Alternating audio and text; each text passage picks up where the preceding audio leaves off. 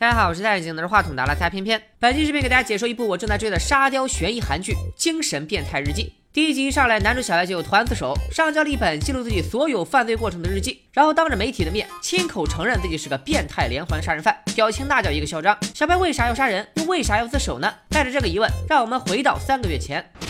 小白是证券公司的一名小职员，性格是肉眼可见的怂。楼上邻居黑帮大叔扰民，他选择忍气吞声。同事把做不完的报告丢给他收尾，他也无奈接受。好心帮人家遛狗，遇上流浪汉挑衅，他却慷慨解囊。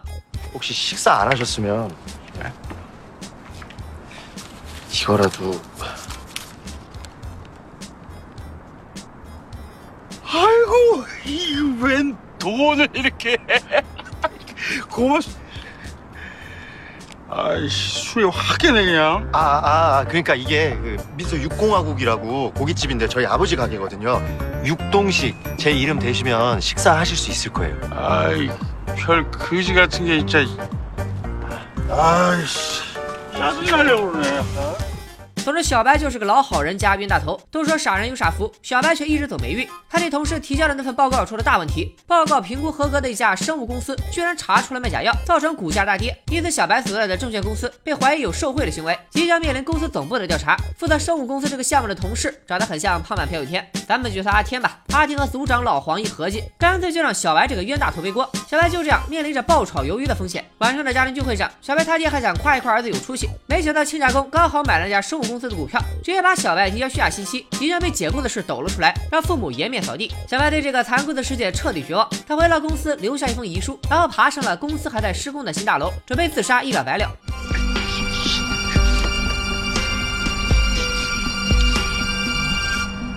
어? 저차 트럭도 없었는데 누가 온 건가?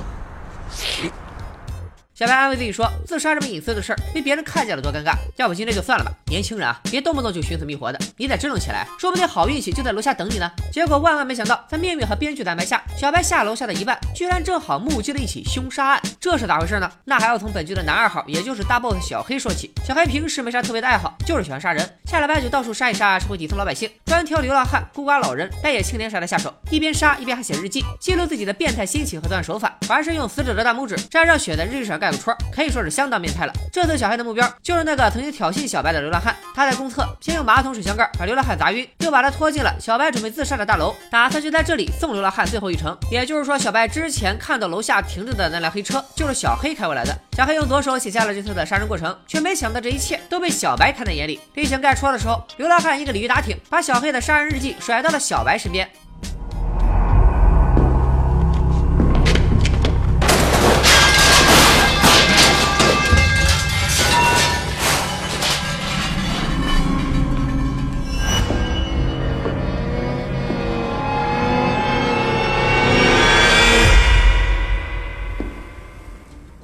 小黑去找日记没找到，再一回头，流浪汉也不见了。逃出大楼的小白哆嗦着想要报警，没想到警察出勤效率这么高，号码还没拨完呢，人就到眼前了。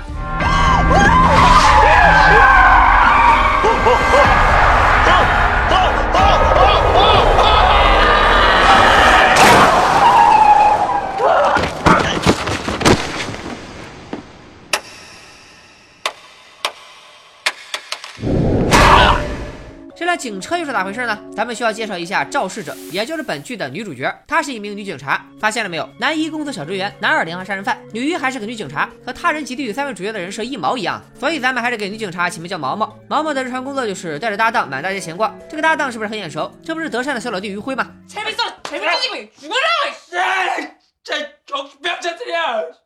两人最近发现了一起孤寡老人煤气自杀案。毛毛在现场的门玻璃上发现了一枚血手印，相信你们也猜到了，这起案子也是小黑的手笔。毛毛还有个特别的地方，他老爸之前曾是个知名刑警，在一次任务之后，由于头部受伤，智商已经和几岁小孩差不多。但是那个办案大神一般的老爸，会时不时以幻觉的形式出现在毛毛面前，和毛毛分析案情，并鼓励他积极破案。这次神探老爸又发话了：你看这个老太太都打算开煤气自杀了，为啥还想往外跑呢？是不是发现了一个话呃盲点？在余辉眼里，毛毛总是自言自语，还以为他能看见死者的鬼魂呢。就在小黑对流浪汉动手之后没多久毛毛和余晖也来到了这间公厕过于干净的厕所消失的马桶水箱盖以及门口地上的白粉末全是滑点啊！连毛毛都怀疑这里肯定发生过什么但他还是告诉自己别多想带着余晖匆匆离开。也正是由于这一连串的怪事让毛毛开车时胡思乱想这才撞到了小白。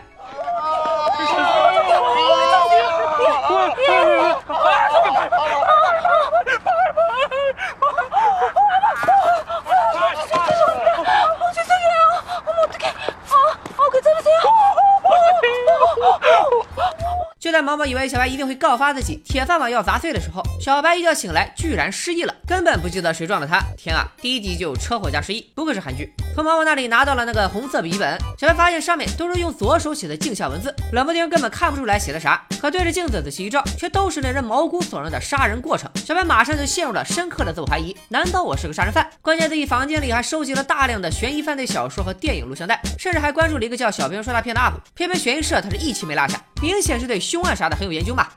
小白通过百度搜索，发现日记里记载的案件确有其事，整整六条人命。之后，小白又发现日记里的人物关系和自己的家人也能对上号，喜欢干涉自己的姐姐、贪财的姐夫，以及后妈带着讨厌的弟弟，就是这个老爸看着不太对。日记里明明写着我爸是个会长啊。 아갖고오라면갖고오지뭐말이많아그참그 도저히 회장님으로는 안 보인단 말이지. 아우 예, 예, 알겠습니다, 회장님. 회, 회장님이요? 이 양반이 동네 산악회 회장일 때 만나서 나 말고도 종종 그렇게들 불러.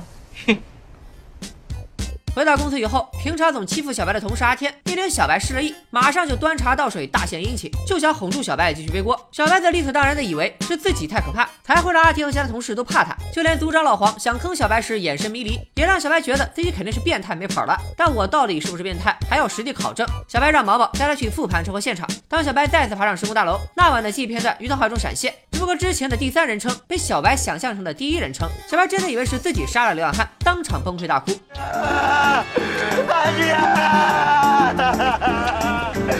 도지 씨, 아니 진짜 왜 그래요? 해? 어, 알겠어요, 알겠어요. 일단 위험하니까 차에 좀 타요, 네? 绝望的小白回到公司背锅，老黄一看事情都解决了，马上不管小白的死活，开启了送别会庆祝，说是欢送小白，其实压根就没人搭理他。看着同事和领导丝毫不为自己难过，还手舞足蹈的样子，小白又觉得自己或许根本不是什么杀人犯，就是个懦弱的冤大头罢了。那本日记也不是他的。就在小白打算扔掉日记的时候，老黄接到电话，调查组通知说，上头怀疑这件事还有幕后黑手，得继续调查。老黄听完就大骂小白是个心机婊，居然敢出尔反尔，倒打一耙，马上把小白收拾了一顿。今时不同往日，老黄发飙刺激了小白的神经。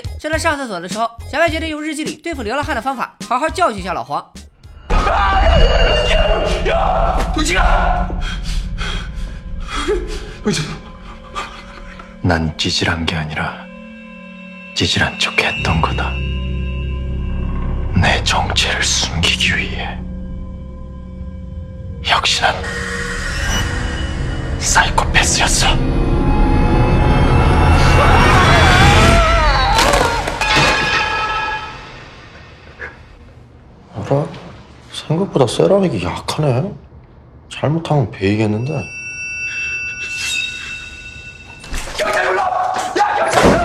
老黄吓得屁滚尿流，马上报警。然而在命运和编剧的安排下，来调查的依然是毛毛和余辉。随着老黄疯狂演示小白的作案过程，毛毛也发现水箱盖的材质正是之前公厕里白色粉末的来源。小白回想起看过编剧解说的非常嫌疑犯，立马凯文史白西附身，说自己只是看到马桶盖坏了，怕伤到别人就拿了出来。没想到老黄却以为自己要杀人。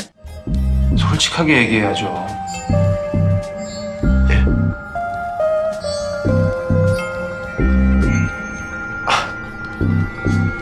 변기 뚜껑. 팀장님이 깨트린 거죠? 많이 취하신 것 같은데 지금 막 와, 엄청 흥분하셨어. 不但余辉神助攻，毛毛也因为对小白于心有愧。再加上餐厅监控里老黄教训小白的残忍一幕，毛毛当下判定是老黄发酒疯，并让老黄向小白道歉。做个带恶人，这么一做冤大头强。从这一步开始，小白跟随日记的指示，认可了自己变态杀人犯的新身份。每天起床第一句，先为自己打个气，跑步要跑五公里，猛兽都说我可以。 어머, 얘 성과 장난 아닌데. 별일이 다 있네요. 역시 평범한 인간들을 눈에는 내가 자기들과 똑같은 존재로 보이겠지만 이놈들은 본능적으로 알아본다. 电梯里，醉酒的黑帮大叔挑衅小白，说自己杀过人，一刀砍脑门的那种。小白回忆起沉默的羔羊，立马回怼：“一看你就是口嗨，砍人那肯定是砍脖子。”说完走出电梯，回头示范了个某搏杀，吓得黑帮大叔当场就醒了酒。而老黄也被小白搞得难上加难。本来小白这口锅是替他们背定了，结果小白基因突变，搞得老黄全组都可能就地解散。还好这时候阿天禀告了小白失忆的事，老黄顿时有了新思路。老黄先逼下属们写好了请愿书，然后在审查的时候一顿狂编，说小白就是个毫无职业操守、收受贿赂的带恶人，有本事你就拿出不在场证明啊！失忆忆的小白哪记得当时发生了啥？总不能拿杀人日记当不在场证明吧？当场被堵得哑口无言，只能认栽。此时就要介绍一下新的人物关系。小白工作的这家证券公司，居然就是小黑他们家的，你就说巧不巧吧？还记得小黑说他爹是会长吗？人家那才是真正的财阀会长。小黑也确实有个同父异母的弟弟，咱们就叫他小辉。而老黄和阿天正是替小辉办事的狗腿子，也就是说，这要查到底，小辉也吃不了兜着走。小黑因为母亲早亡，所以在家里的地位不如弟弟小辉，而父亲从小就对小黑搞狼性教育，可能也是小黑成为变态杀人犯的原因。相信大家也猜出来了，生物公司的丑闻之所以会爆出来，也是小黑的手笔。他已经掌握了小黑受贿的证据，然后再找人上网发匿名帖子爆料，借此机会拉了下马，掩盖着弟弟一脑袋烂账。小黑也没时间幸灾乐祸，他以为自己的日记还在流浪汉身上，就派人四处打探流浪汉的行踪。与此同时，毛毛终于耐不住幻觉老爸爱的鼓励。也一路查到了流浪汉的住处，可是流浪汉此时并不在家，两边都破了个空。毛毛透过窗子往屋里看，除了满是血迹的纱布，毛毛还发现了一张烤肉店的代金券。没错，就是小白失忆前送给流浪汉的那张。此时重点人物流浪汉也在烤肉店蹲点找人，他能找谁呢？还不就是目击自己差点被杀的小白。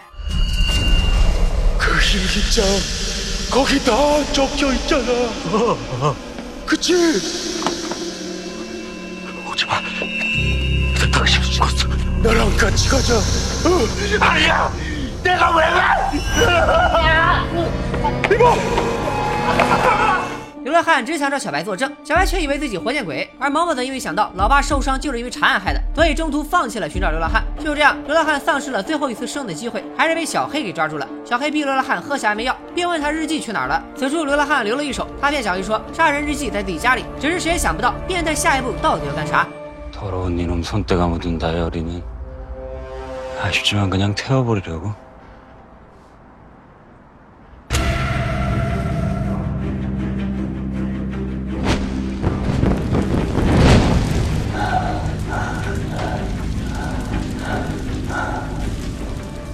大火之后，流浪汉被判定喝安眠药自焚。但是在毛毛心中，这个案子还有疑点。他掏出钱包里的烤肉店代金券，那上面居然也有一枚血手印。上次的老奶奶也是先喝下安眠药，再开煤气自杀的。毛毛忍不住大半夜来到上一起命案现场，幻想老爸也跟着一起推理。毛毛猜测，如果是他杀，那一定是杀手先给老奶奶喝下安眠药，再拧开煤气，把所有的门窗都锁住，只开着通往院子的推拉门，直到老奶奶醒来前，这个杀手都站在院子里等待。而这扇门其实是老奶奶自己亲手关上的，因为这个杀人犯在等待老奶奶做人生的最后一道选择题。 늙은 벌레는 잠시 고민했다. 그리고 선택해야 했다. 가스로 죽을지 나한테 죽을지 这手法不是变态，绝对干不出来。毛毛就这样发现了连环杀人案，而小白却在同步读完老奶奶自杀案的日记后，更加确认自己是个变态的事实。那么问题又来了，小白好端端的，为啥突然开始这么认真的读起日记了呢？给我一个完美的解释。 노숙자의 환상은 내게 말했다 일기장에 다 적혀 있다고 내 무의식이 알려준 거다 일기장을 읽고 나 자신을 완전히 받아들이라고 내가 진정한 사이코패스가 된다면 공 팀장쯤은 아무것도 아니라고 没毛病。 小白发了匿名帖子，揭露公司与假药公司合作，并且带他下手的内幕。当然，他也没想到这一招其实正好帮了小黑的忙。第二天，小白又邀请同事们去自家烤肉店套话，并且录下了老黄栽赃的过程作为证据。小黑在看到爆料帖子以后，也有安排，他派黑帮大叔和他的兄弟们来烤肉店闹事，吓得同事们立马就溜了。 심장이 미친 듯이 뛴다 진짜 겁먹은 건가? 看儿子被人扇巴掌，老父亲当场就下跪求情。没想到这一幕再次刺激了小白的神经。 아니다. 이건 겁먹은 게 아니라 피가 끓고 있는 거다. 사이코패스 살인마의 피가.小白支走了老爸，然后在脑子里调出了犯罪电影不良团体，再次变态附身，威胁要给黑帮大叔的嗓子眼里泼上浇油，逼这帮人说出摸黑手究竟是谁。黑帮大叔想起电梯里的一幕，以为小白真的杀过人，当场就把小慧给供出来了。等老爸带着一群乡里乡亲赶到，小白早就摆平了一切，但是今晚的愤怒激起了小白重新写日记的欲望。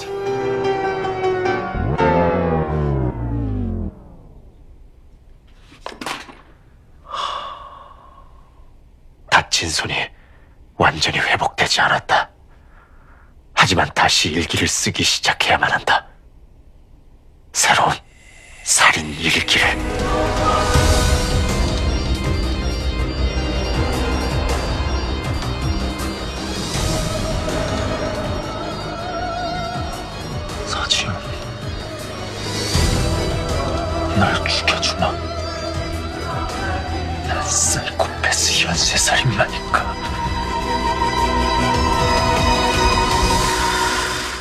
这里，前两集《精神变态日记》就说完了。这部剧算是本季韩剧中的黑马，豆瓣评分已经高达八点九，无厘头加悬疑的风格深得我心，推荐大家看看原剧，笑点更多更欢乐。小白稀里糊涂的变态之旅就此展开，他是否会黑化成为一个真正的杀人犯？萌萌能否把案情查个水落石出？黑灰兄弟的豪门内斗结果又将如何？哎，最近挖坑实在是有些多啊。这样吧，本期视频收藏数超过一万八，《精神变态日记》三四集，下周我就给你们扒。咱们下期再见，拜了个拜。